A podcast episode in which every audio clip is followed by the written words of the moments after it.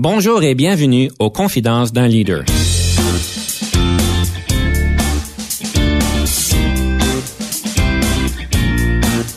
Ici Denis Lévesque, coach de cadre. Nous avons donc l'honneur et le privilège de recevoir en studio des leaders qui ont marqué leur communauté afin d'apprendre de leur expérience et de s'inspirer de leur sagesse.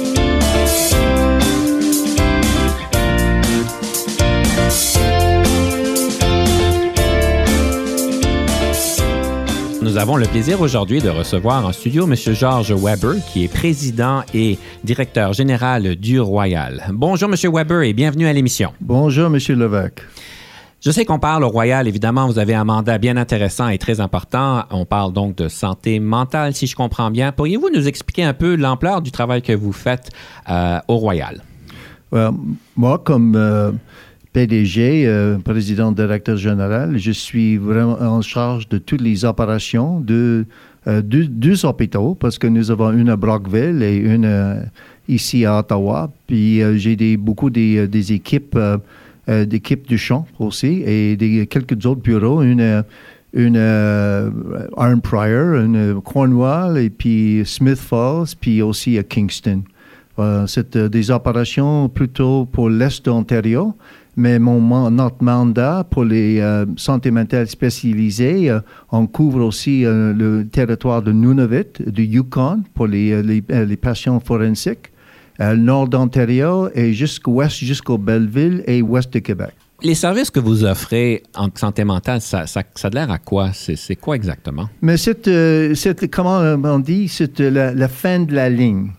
C'est, des, des services spécialisés normalement, quand des gens souffrent de santé mentale, et, il, va dans euh, une, clinique ou avec un, médecin euh, de base.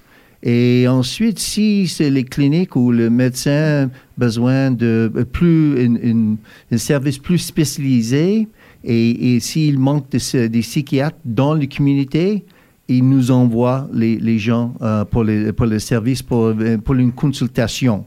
Si c'est euh, très sévère, parce que normalement, nos mandats, c'était traiter des gens qui étaient une santé mentale sévère et complexe.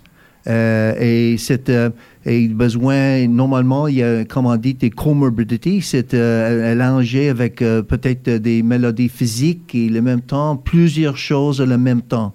Et c'est les, cas les plus compliqués ici de l'Est Ontario. Quand on parle de santé mentale dans les, cas les plus complexes et les plus difficiles, est-ce qu'il y a, je ne sais pas si on parlerait de maladies ou de conditions, lesquelles sont les plus, les, plus importantes? C'est quoi qui revient le plus souvent? Ah, normalement, c'est des dépressions et une anxiety. Euh, si on parle euh, de ces deux, ces deux euh, maladies, si on peut utiliser ce, terme, euh, il y a 500 000 Canadiens qui sont euh, dans le poids par jour. Et normalement, c'est euh, à cause de dépression ou anxiety. C'est le, plus, le plus connu dans, le, dans, dans le domaine de santé mentale. Mon Dieu, alors il y, a, beaucoup de demandes, il y a beaucoup de besoins dans ce domaine-là. C'est sans arrêt. Maintenant, il y a plus de demandes que les services qui peuvent traiter les forcés avec les déstigmatisations de santé mentale euh, parce que maintenant, les gens parlent de ça dans les télés, dans les journaux, sont partout maintenant. On parle de la santé mentale.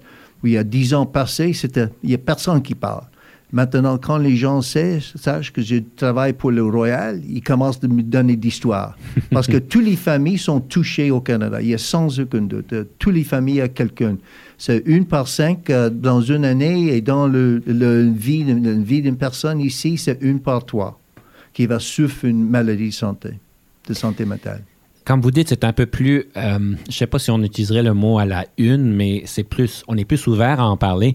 Et en fait, les leaders en entreprise, euh, je pense en tout cas, pourraient bénéficier de comprendre c'est quoi les maladies mentales, ben, je ne dirais pas nécessairement de les diagnostiquer, mais de reconnaître peut-être certains signes pour leur donner peut-être des pistes et des outils pour mieux adresser certaines situations qu'ils peuvent adresser et évidemment de faire des références d'une manière délicate.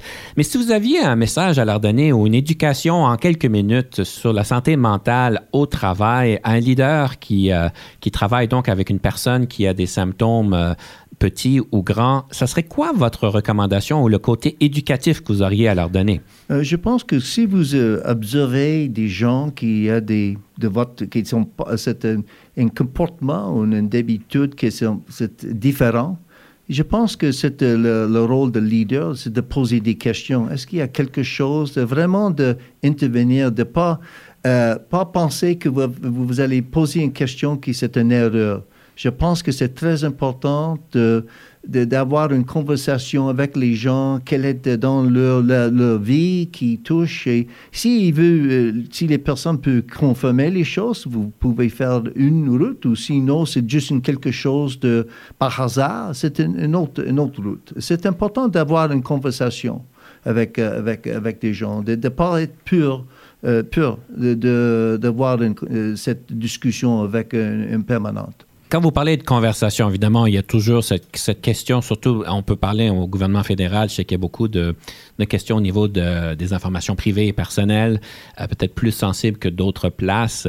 Quel genre de questions qu'on leur pose? Évidemment, je peux penser que c'est qui va pas, euh, que je vois que ça change dernièrement, ce genre de choses-là, mais cette conversation, elle a l'air à quoi, là, à un côté pratique? Euh, pratique, par, par, exemple, vous voyez une, une de vos permanents que vous connaissez très bien, qui est euh, qui, il y a un comportement différent, vous pouvez poser, est-ce qu'il y a quelque chose qui, euh, qui ne pas bien, qui va pas bien avec euh, toi? Est-ce que c'est l'emploi? Est-ce que c'est trop d'ouvrage? Il y a quelque chose. Et vous laissez les gens pour, pour, pour répondre aux questions. Peut-être il va dire quelque chose, peut-être non, et vous respectez cette, cette euh, c'est son réponse, c'est ça. Mais s'il est, il est ouvert, il est plus ouvert, et vous continuez de regarder les personnes, de voir s'il y a des changements, c'est vraiment un changement ou juste quelques jours qui sont, ça va pas. Mm-hmm. C'est très important d'engager avec les gens. Quand on parle de dépression au travail, qu'est-ce qu'un leader peut vraiment faire? Quand je pense qu'au niveau de l'anxiété, il y a peut-être plus de choses qu'on peut faire. On peut plus peut-être adapter certaines circonstances, le contexte. En tout cas, ça me vient à l'idée, là, mais qu'est-ce qui peut être fait au niveau de l'anxiété d'adaptation au niveau du travail et est-ce que ça peut aussi s'appliquer au niveau de la dépression? C'est un peu plus difficile avec euh, dépression, mais c'est normalement les personnes qui sont euh, déprimées, c'est une personne qui manque de l'énergie, qui qui n'y va pas, qui peut-être euh, il n'y a pas de résultats de leur travail, il y a des, des cibles qui ne sont pas suivies, pas, de, euh, pas réussir les cibles. Il faut poser les... Et je pense qu'il faut poser les questions encore, d'être délicat, mais des questions, d'assurer que ce n'est pas, pas une dépression clinique. C'est important parce que tout, tout, toutes les personnes d'avoir des bonnes journées, de temps en temps des mauvaises journées avec euh, trop des enjeux qui, qui vous touchent.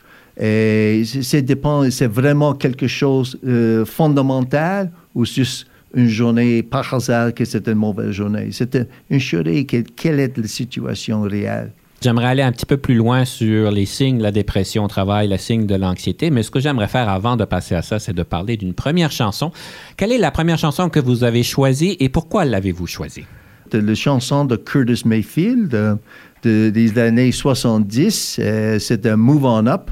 Et pour moi, c'était quelque chose qui donnait de l'énergie. Pour moi, c'était Move On Up, c'était une chanson qui, qui donne de l'énergie, mais c'est de mouvementer. C'était pour changer, de, euh, aller plus loin, toujours aller plus loin à tout ce que vous faites. Ah ben c'est très bien. Alors on écoute Move On Up et on prend une petite pause après.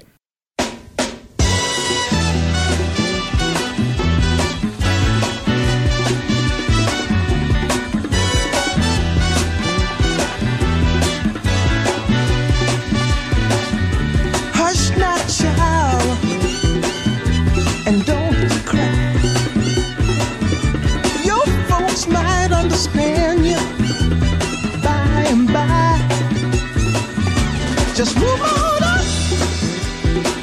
toward your destination.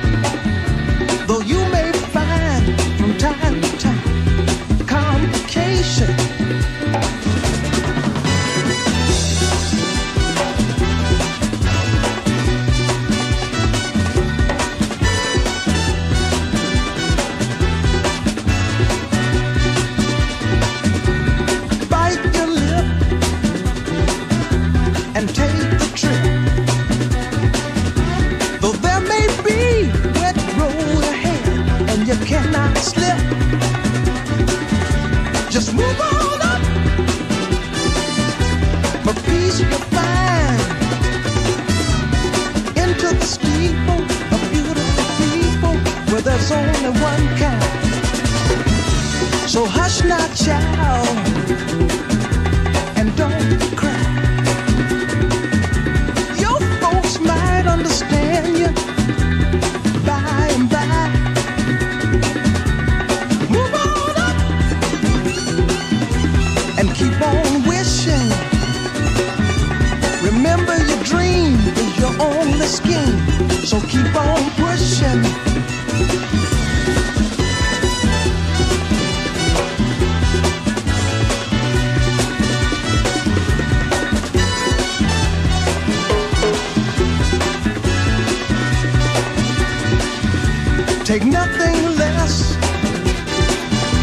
The supreme best. Do not obey rumors people say, but you can pass the test. Just move on up to a greater day. With just a little faith,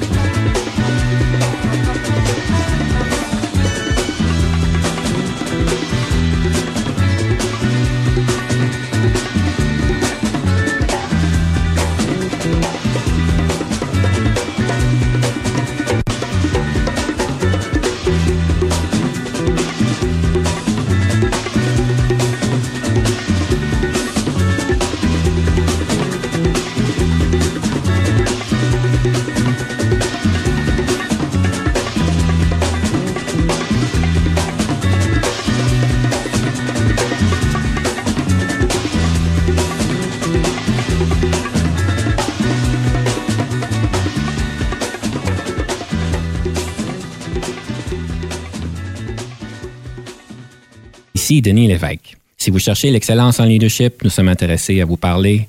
Venez nous visiter à solutionoptigestion.ca.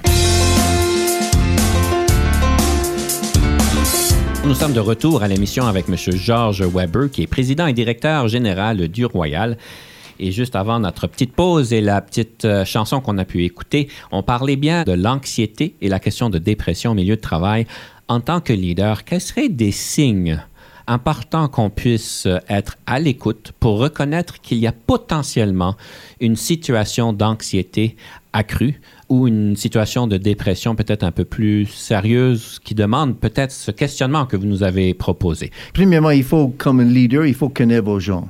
Il faut avoir une bonne relation avec les gens et de connaître un peu plus, euh, euh, plus de, son climat, de, de, pas de, pas dans, les, choses privées, mais quand même d'avoir une, euh, une, connaissance qui est importante, qui, qui veut peu optimiser le potentiel de, de, de vos gens. Mm -hmm. C'est très important parce que c'était le vrai, euh, le vrai rôle de leader, c'est d'optimiser le potentiel des gens, de faire des, des bonnes choses et de livrer euh, de, de, les, de, les, cibles et les choses et les, les en, sur les enjeux. Et euh, si maintenant vous avez des gens qui travaillent bien et dans vous donnez des travaux euh, avec des, euh, vous travaillez des, des, tâches et il ne peut pas faire les tâches. Et c'est ce moment où il faut poser les questions et de voir qu'est-ce que c'est dans sa tête. Est-ce que c'est vraiment trop difficile? Est-ce qu'il y a d'autres choses dans leur vie qui ne peut pas? Et ça, comme un peu avec les questionner, on peut avoir une, idée de quelle est le, quelle est le, le quelle est la barrière de, pour compléter cette, cette tâche. Et ça, c'est une indication. D'accord. Et quand vous avez une, une connaissance euh, quelles sont les barrières, vous pouvez prendre d'autres actions de ce moment. Peut-être il y a trop d'ouvrages, vous pouvez changer les tâches, euh, vous pouvez encourager de suivre, euh, de voir un clinicien ou comme ça, prendre une tâche. Ça dépend les, les réponses des questions. Vous avez une carrière bien intéressante. En fait, si j'ai compris, vous avez commencé votre carrière à la Croix-Rouge. Est-ce que je me trompe? Oui, Et vous avez été sur le terrain, si je comprends bien, avec la Croix-Rouge. Et puis, vous avez travaillé à, au siège social en Suisse. Et ensuite, vous êtes revenu ici.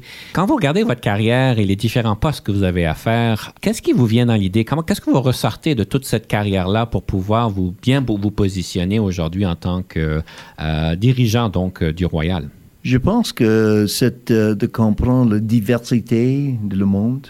Et diversité, un point de vue de, des personnes, mais aussi des diversités des idées. Et qu'il y a beaucoup de solutions, des enjeux partout. Mm -hmm. Parce qu'il y a beaucoup de, euh, beaucoup de duplications. Les gens pensent que c'est un enjeu, c'est un, un problème, qu'il pas de solution. Mais si vraiment vous connaissez, vous comprenez euh, d'autres parties du monde qui sont traitées, peut-être pas dans la même exacte formule, mais il y a des solutions que tu peux être adapter à les, les, circonstances ici. Et pour moi, quand j'étais, euh, j'étais la première Canadienne d'être le chef de direction de la Croix-Rouge et Croissant internationale à Genève. Et aussi, j'ai travaillé euh, sur les pistes de Ho Chi Minh. J'étais en charge des opérations de secours pendant la guerre, dans 73-74, avec euh, les montagnards. J'ai une grande gamme d'expériences sur le champ, sur les, sur les bureaux, et, en, voyage partout, des entretiens avec des leaders. Pour moi, c'était le, le, le, grand plaisir, c'était sous mon, euh, sous mon permanence euh, à la, la Croix-Rouge, j'ai 80, 92 nationalités différentes qui ont travaillé pour moi. Et d'avoir une équipe de management de, de, de cadres supérieurs en, dans le, sur le tour, j'ai une Libyenne, une Américaine, une d'Angleterre, une, une Française, une Suisse, d'Allemand, euh, de, de, une personne de Côte d'Ivoire, une de Russie. C'est intéressant d'avoir une équipe comme ça et d'avoir une ligne directe, d'assurer que la diversité d'opinions et d'expériences sont agrégées et d'avoir la meilleure, meilleure solution pour un, enjeu ou un problème. C'est intéressant. C'est prendre un peu de travail pour- parce que tout le monde pas penser de même, la même façon. Et la chose qu'il m'a donné ici quand- à le Royal, parce que nous avons beaucoup des, euh, des, beaucoup des patients qui viennent de- d'outre-mer, qui est des Somalis qui sont traumatisés à travers les guerres civiles qui continuent. Euh, d'autres parties de El Salvador qui étaient beaucoup de conflits avant, qui a un, conflit d'armée armé de- de- depuis longtemps, et des, personnes qui, qui, qui maintenant qui, qui suivent, qui cherchent des traitements sur notre institution. Et c'est de voir qu'il y a vraiment cette diversité et c'est de, euh, de voir qu'il y a moyen différent que traiter les choses, mais de comprendre que c'est une richesse. Mais quand même, il faut traiter, c'est un peu différent. Vous ne pouvez pas traiter une personne qui sont traumatisées, qui vient de Somalie, qu'une personne qui peut-être est euh, au, euh, au Canada. Mais il y a quelque chose qui sont le même, peut-être il faut comprendre les, le, les climats qui sont venus. La, la saveur internationale, évidemment, rajoute beaucoup euh, de, de belles choses dans ce que vous faites. Est-ce que le leadership se vit différemment en Suisse? Vous avez parlé de la Côte d'Ivoire, de la Russie. Est-ce que c'est une formule qui est universelle? Mais c'est dépend le contexte. Il y a des choses de base qui sont pas différentes de tout. Et c'est les, les questions de caractère et d'éthique et des valeurs. Ça, ça c'est universel. Pour, le- pour moi, le, plus important valeur, c'est intégrité, honnêteté, honnêteté, loyauté, les choses comme ça. C'est ça, c'est de base. Et ça, c'est international. Le style et le moyen que vous travaillez avec d'autres gens, c'est toujours le leadership situa- situationnel. Ça, euh, il, faut comprendre parce que les gens pen- pensent, ils sont, leurs éducations et leurs expériences sont un peu différentes. Il faut comprendre euh, euh, si c'est une moyenne, un style ne, fonction- ne, ne- ne donner les résultats, il faut trouver un autre style. Il faut être flexible, tolérant sur les différences. C'est très important. Alors, il y, a des, il y a des choses qui sont communes, mais il y a aussi une formule qui est, qui est différente selon le contexte. Alors, si on s'en va en Chine ou en Russie, et en tant que leader, c'est important d'être bien euh, à l'écoute euh, pour savoir quel est le style approprié pour euh, l'équipe que nous gérons dans ce, dans ce lieu-là. C'est ça. C'est bien dit. Et en fait, ça m'a- ça m'amène à- au prochain segment, qui est le segment de la démystification. Donc, c'est une opportunité pour vous de pouvoir démystifier un mythe sur le leadership ou la gestion.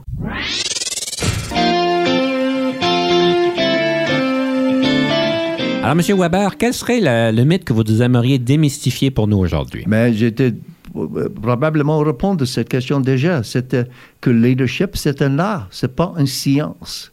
Et c'est très important que c'est euh, c'est une, relation sociale d'un leader et euh, quelqu'un qui suit le leader dans un contexte. C'est ces trois, ces trois indica- euh, tr- les trois attributs, comme, on peut dire, c'est le, la relation entre ces trois choses qui est important. Et c'est toujours important que vous entrez dans une, dans une situation que vous analysez très bien le contexte. Mhm. Et vous commencez avec cette analyse profonde de le contexte, que vous que vous commencez d'utiliser outils différents. Ça dépend du contexte et le niveau de maturité de, des personnes qui, te, qui suivent le leader. C'est- important, cette joueur entre, entre joueurs, c'est pour dire, je crée un nouveau mot, mais entre les joueurs, les, les trois choses. Mhm. Ce qui me fait penser, est-ce que c'est le leader qui s'adapte au contexte ou c'est le contexte qui s'adapte au leader? Normalement, au commencement, c'est le leader qui adapte au contexte. Et petit par petit, vous pouvez changer le contexte un peu. Mais au commencement, c'est le leader qui adapte. Et c'est toujours un processus, et c'est une journée, Oui. c'est un, un voyage. Mhm. Et c'est de continuer le voyage, c'est important. Pour continuer notre voyage aujourd'hui, nous allons passer à la deuxième chanson. Alors, quelle serait la deuxième chanson que vous avez choisie et pourquoi l'avez-vous choisie? Mais c'est Marvin Gaye et Tammy Terrell, euh, Ain't No Mountain High Enough. Et pourquoi vous l'avez choisie? parce que c'est toujours les défis que de- devant vous et vous pouvez surmonter des défis avec, euh, avec une bonne équipe, avec des pensées, avec de l'analyse, c'est ça, c'est tout. Il y a toujours des défis mais il faut essayer de surmonter des défis. J'aime beaucoup. Alors, Ain't No Mountain High Enough. Nous allons écouter cette pièce musicale et nous revenons après la pause.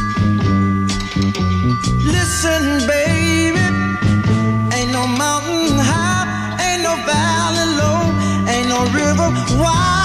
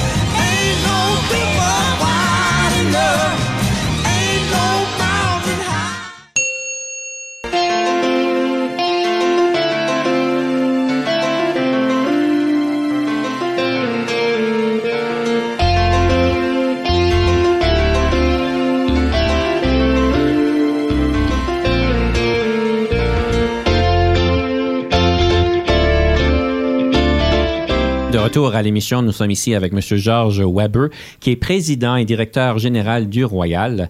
Et euh, j'aimerais à ce point-ci parler de livres en leadership. Je sais en fait que vous avez vous-même écrit plusieurs, euh, plusieurs livres, si je ne me trompe pas.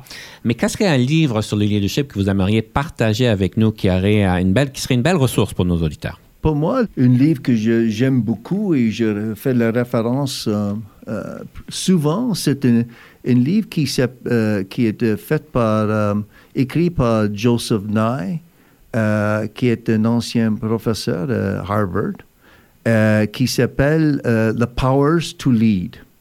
Et c'est très, très important. Et c'est basé, Joseph Nye, qui est un, dans son carré, il est un doyen de l'école de Kennedy, de gouvernement, euh, Harvard, à l'Université de Harvard, mais il est aussi un sous-secrétaire d'État dans les États-Unis. Il est aussi en, en charge de la- un conseil d'intelligence à Washington dans une époque.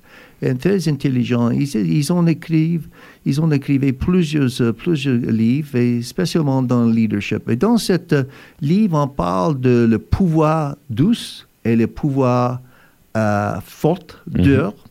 Et, et il, trouve quelque chose au milieu, smart. De temps en temps, comme leader, il faut utiliser le pouvoir dur, rarement, euh, dans des circonstances, ça dépend le contexte, mais les, les pouvoirs, euh, qu'on peut dire, le euh, pouvoir douce, mais vraiment quelque chose au milieu, que vous maintenez toujours au milieu, de, comme vous dites, euh, pouvoir smart, entre les deux, et vous viennent, c'était comme une pendule, vous allez dépendre. C'est intéressant. Et, et c'est toujours, euh, il est caractérisé des leaders dans le monde, et quel est le meilleur leader. Et aussi il souligne le grand point que euh, les leaders sont plus respectés après ils sont morts que quand ils vivent. C'est intéressant qu'il ait, qu'il ait souligné ces points. Et c'est vrai. Et C'est vrai. Euh, si le leader est bon, qu'il ait donné une très bonne contribution au- au- dans le monde et aux sociétés. La question, quand on devient un leader officiel hiérarchique, si on peut dire, en organisation, on assume un niveau de pouvoir. Et le plus haut qu'on va dans l'organisation, plus que le pouvoir est élevé. D'après ce que je vois, c'est pas donné à tout le monde d'être confortable avec le pouvoir. Quelle est votre expérience avec euh, l'acquisition du confort avec le pouvoir qui vous est donné avec euh, une position hiérarchique? Et quelles seraient euh, donc des astuces ou des suggestions pour des personnes qui passent à travers ce processus-là? Si je réfléchis, j'ai fait un peu de réflexion dans mon carrière quand j'étais nommé comme un chef, le premier poste important, c'était le PDG ou le chef de direction de la Croix-Rouge canadienne quand j'étais 37 ans. J'étais le plus jeune à Mhm. l'époque. Et j'ai eu 6 000 permanentes à l'époque au, au travers du Canada et outre-mer. Et euh, j'étais plutôt au euh, plus dur, trop dur. Et c'est vraiment un, un voyage que parce que je serais, au, cet été, je serais en poste comme un chef de direction, 35 ans, comme un, euh, c'est le seul, seul rôle que je peux jouer maintenant, c'est le rôle depuis 35 ans, et que c'est vraiment une journée que vous apprenez. Et vous apprenez que ce ne va pas, vous pas réaliser euh, vos, vos cibles et vos objectifs euh, si vous êtes trop dur. C'est, encore le, contexte. Et c'est un voyage de leadership. Et, si vous servez, si vous êtes trop dur au commencement, peut-être vous vous êtes euh, à mettre sur, euh, la porte avant. C'est une question que vous adaptez de la situation dans votre carrière d'être un bon leader et comment les utiles que tu peux utiliser de, de optimi- optimiser le, le potentiel des gens, de réaliser vos, vos objectifs. C'est un, c'est un- vraiment un voyage. Donc, vous n'avez pas une formule magique qui va nous donner la solution? Pas du tout. Je voudrais, mais oui, il faut, il faut, de- il faut une, une vitamine spéciale pour ça, une vitamine de leadership. ah ouais. Ça va te va gagner des milliards avec ça. Là, moi, j'aimerais peut-être passer un petit peu de temps sur un livre que vous avez écrit, d'ailleurs, si j'ai bien compris, 20 Tips for Surviving and Prospering in the Association World. J'ai trouvé ça intéressant de voir que vous avez co-écrit, je pense, Oui, ce livre-là. Euh, la raison pourquoi je trouve ça que c'est intéressant, ben, c'est toujours intéressant de parler à des auteurs qui ont des choses euh, intéressantes à dire. Qu'est-ce qui vous a poussé à écrire ce livre-là et c'est quoi le message principal du livre? La raison que nous avons écrit ça, ce livre, euh, c'est parce que euh, une de mes collègues qui était, euh, qui était, euh, écrivait ce livre avec moi et d'autres collègues que je connais qui sont mis à la porte dans le monde d'association. Et nous avons vo- fait la comparaison entre les gens qui sont mis à la porte dans le monde association avec euh, le, le secteur privé. Mhm. Et quelle est la longévité d'un un PDG? Et cette époque, quand nous avons écrit ce livre, pas dans le, secteur privé, le- la vie coopérative, c'était 3, 4 ans, 5 ans. Et dans le monde de l'association, c'est 6 ans. Mais ils ont des exceptions les deux côtés, c'est clair. Et nous avons interviewé euh, plus que 40 personnes qui sont de cette expérience, euh, qui sont mises à la porte, ils ont trouvé un nouveau emploi dans le monde des associations, ils ont fait d'autres choses.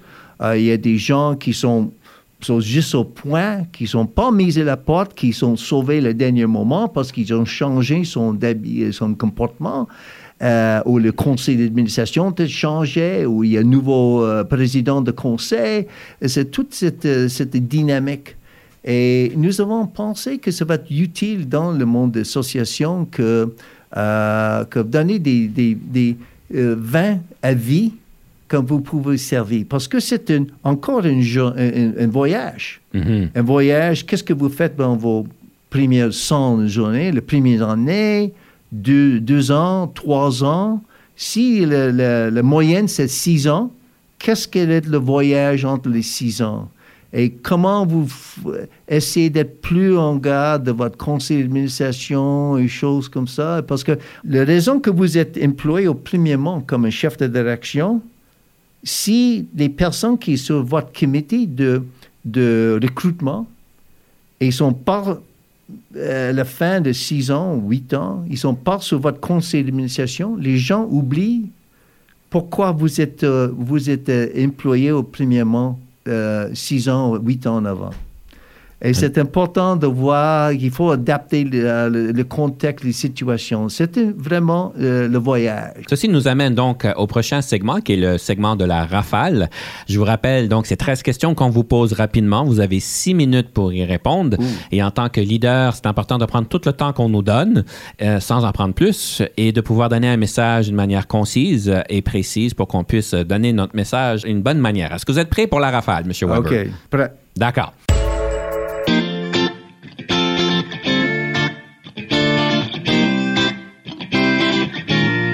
Le leadership, est-ce que c'est inné ou acquis? Les deux. Les deux ensemble. Je vous nomme cinq leaders dans l'histoire. Lequel, laquelle préférez-vous? On parle donc de Gandhi, de Jeanne d'Arc, euh, de Béatrice Desloges, de Nelson Mandela et de Louis Riel. Lequel choisissez-vous et pourquoi? Et Nelson Mandela, parce que j'étais le rencontré, et euh, parce qu'il est en prison dans euh, l'île de Robin. Et c'est juste son, euh, juste son caractère et qu'il est essayé d'avoir de depuis des années dans prison, qu'il veut faire des réconciliations, c'est plus proche de mon valeur. Avez-vous toujours devenu euh, un leader ou est-ce un parcours de circonstances? Non, j'étais plus ou moins nommé. euh, J'ai commencé dans l'école secondaire quand j'étais euh, élu comme un capitaine d'une équipe de water polo. Et depuis temps, c'est juste acquis. J'ai accepté la responsabilité d'être un leader et les gens me poussent d'être plutôt un leader d'un groupe. Le leadership et la gestion, c'est quoi la différence? Les gestionnaires, euh, il faut être un leader aussi, mais c'est, euh, les gestions, c'est la manière d'accomplir une, une tâche ou euh, de, de suivre, une, de réaliser un objectif. La, la manière que vous faites euh, leader, c'est, c'est- et le cible, c'est euh, le point de, le- de leadership. Mais c'est un mélange, les, un mélange, un mélange les deux. C'est ça. C'est, euh, c'est mais vraiment le leadership, c'est la manière de, de, de, de suivre. Avez-vous déjà travaillé avec un coach? Et si oui, qu'est-ce que ceci vous a donné? Oui, j'ai travaillé avec des coachs, mais c'était plutôt informel. J'ai posé des questions à des gens qui sont de, de l'expérience, qui ont plus d'expérience. J'ai toujours posé des questions et j'ai toujours euh, vou- vu apprendre. Et, et j'apprends par mo- plusieurs moyens.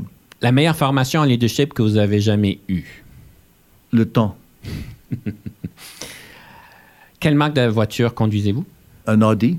Votre passe-temps préféré? Euh, Le sport, l'exercice. Le nombre d'heures moyennes que vous passez au bureau? 60, plus ou moins, mais je lis beaucoup avant euh, parce que je me lève à 5 heures dans le matin et c'est la période que je lis parce que j'ai entretien de beaucoup des gens pendant la journée et c'est d'étudier les dossiers, c'est important euh, avant que la journée commence. En tant que leader, qu'est-ce qui vous frustre au travail?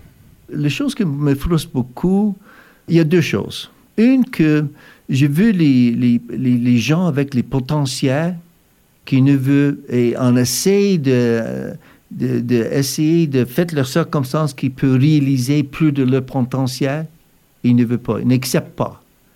Et l'autre chose, que les gens acceptent une responsabilité avec une échéance et jamais livré ou jamais réalisé ou il pas retourné pour négocier une nouvelle échéance. C'est les deux choses qui m'ont frustré beaucoup. En tant que leader, qu'est-ce qui vous rend heureux au travail?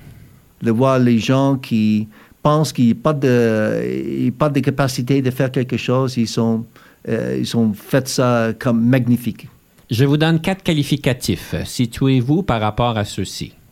Créatif, bagarreur, cérébral, envieux. si je comprends bien, je suis intuitif, euh, plutôt intuitif et pas cérébral. Et pour moi, c'est un mélange les deux, mais j'étais plutôt intuitif et c'est en vue que j'ai euh, expérience, vu des choses et je peux, connect- connecter les, points. Et c'était, j'ai vu et j'étais, euh, les gens me disent que j'ai une très haute, euh, une quotient émotionnelle. Et je peux sentir les chimiques. D'accord. Et, ça, le- pour moi, c'est important d'avoir les choses. Donc, vous rajoutez un cinquième mot qui est le être intuitif. La dernière question, si vous n'étiez pas devenu un leader, qu'auriez-vous voulu devenir? Je ne sais pas. C'est difficile de répondre à cette question. Merci bien. Sur ce, nous allons prendre une petite pause.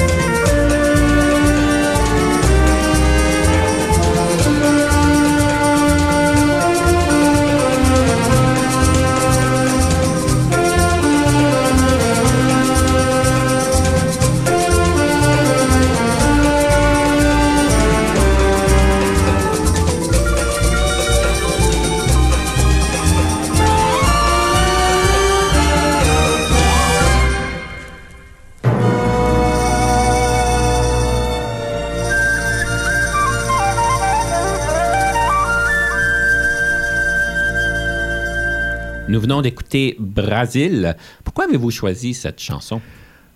Parce que c'est important que vous avez de euh, balance dans votre vie. C'est important de aussi suivre des choses qui t'amusent. Et j'aime danser. Et Brésil, c'est une des meilleures chansons de, de faire le samba. J'aime beaucoup, le- beaucoup la culture du Brésil et ça, et j'aime beaucoup danser et j'aime beaucoup euh, faire le, le samba. Et ça, c'est la raison que ça me donne l'équilibrium euh, dans la, la vie, de travailler fort, mais d'amuser bien, euh, abuser bien aussi. D'accord. Alors, c'est toujours bien de garder différentes énergies dans notre vie, de, de trouver de l'énergie, de remettre de l'énergie dans notre batterie. Et la danse et euh, ce genre de chanson-là, ça vous permet de le faire. Exactement. Vous êtes un homme avec beaucoup d'expérience. Vous parliez que vous avez 35 années d'expérience euh, en tant que dirigeant d'organisation. Si vous aviez un- une suggestion à donner à quelqu'un qui aspire à devenir un grand dirigeant, un grand PDG, il est en formation, il est en processus, il, est en train de s'y rendre. Quel serait euh, ce conseil-là? Je pense que la première chose, qu'il faut l'aimer des gens. Si vous aimez des gens et vous aimez travailler avec des gens, ça c'est le plus euh, requis. Parce que si vous n'êtes euh, pas à l'aise de travailler avec des gens, de travailler avec en équipe, euh, plutôt que les ordinateurs ou avec des chiffres, des choses comme ça, euh, ça va être difficile d'être un bon, un bon leader. C'est important que vous aimez des gens et vous aimez travailler avec des gens. Quel serait le plus grand piège que vous avez vu les différents leaders tomber dans, dans des pièges au, au niveau du leadership dans leur progression? Mais c'est peut-être une question que nous avons discutée avant. Euh, donc, euh, c'est une question de, encore, le, euh, le contexte et que les choses dures et les choses douces. Hmm. C'était comme, euh, comme on dit, le pouvoir. euh, nous, avons trava- nous, avons, euh, nous avons discuté le pouvoir. Oui. Mais c'est la même chose, la manière que vous travaillez avec des gens. De temps en temps, c'est important. C'était comme un parent Mhm. avec vos, vos enfants. Et quand c'est important de, de- de choisir, le, choisir le moment d'être dur et me choisir d'être plus flexible.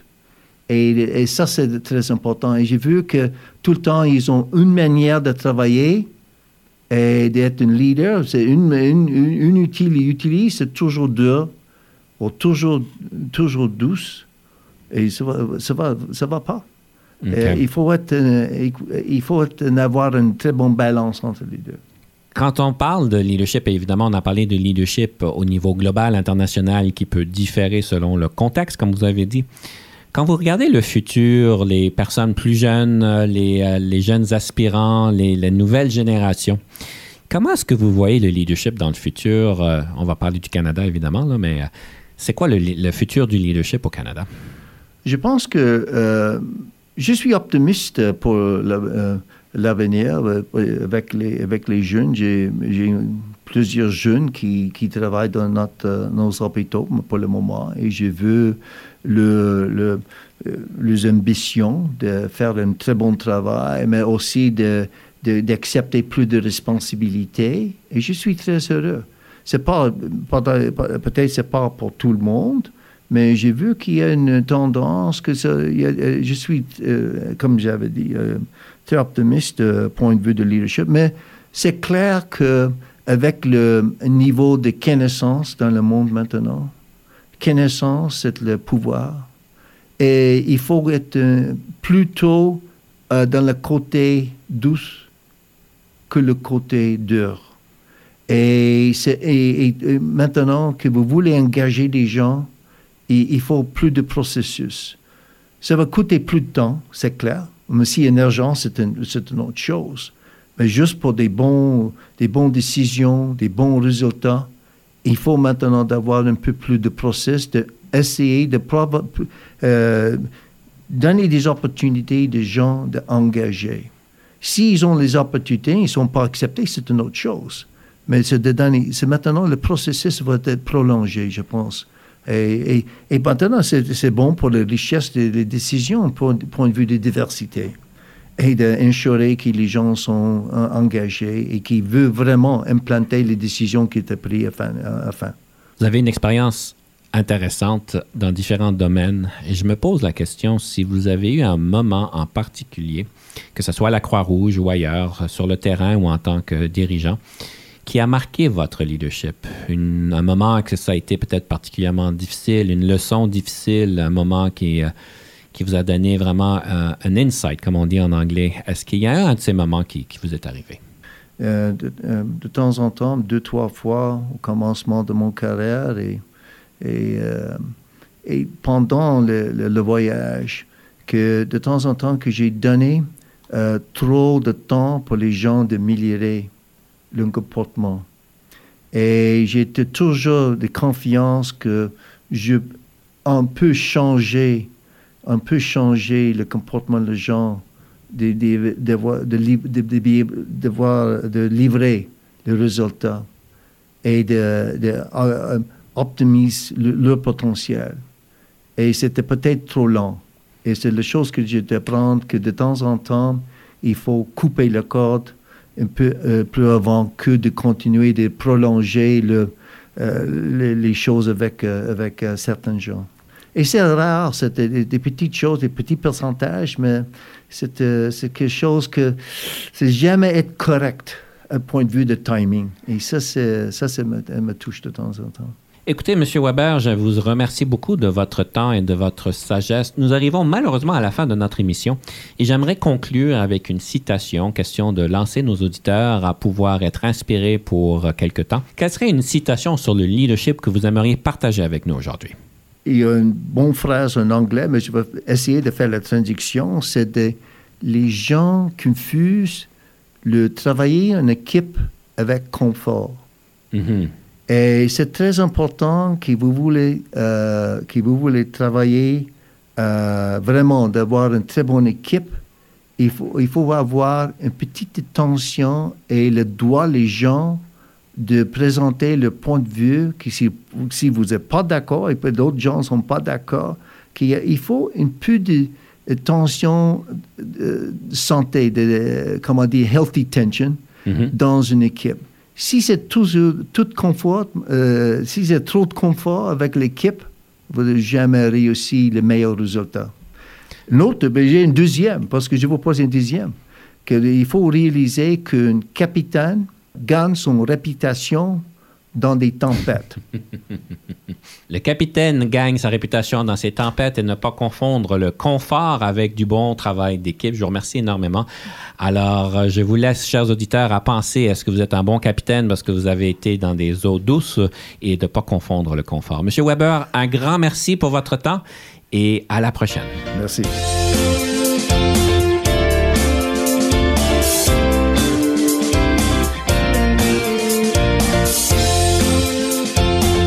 Conception, animation, entrevue et recherche, Denis Lévesque. Montage et réalisation, Jean-Paul Moreau. Confidence d'un leader est une production et une présentation d'Unique FM 94,5.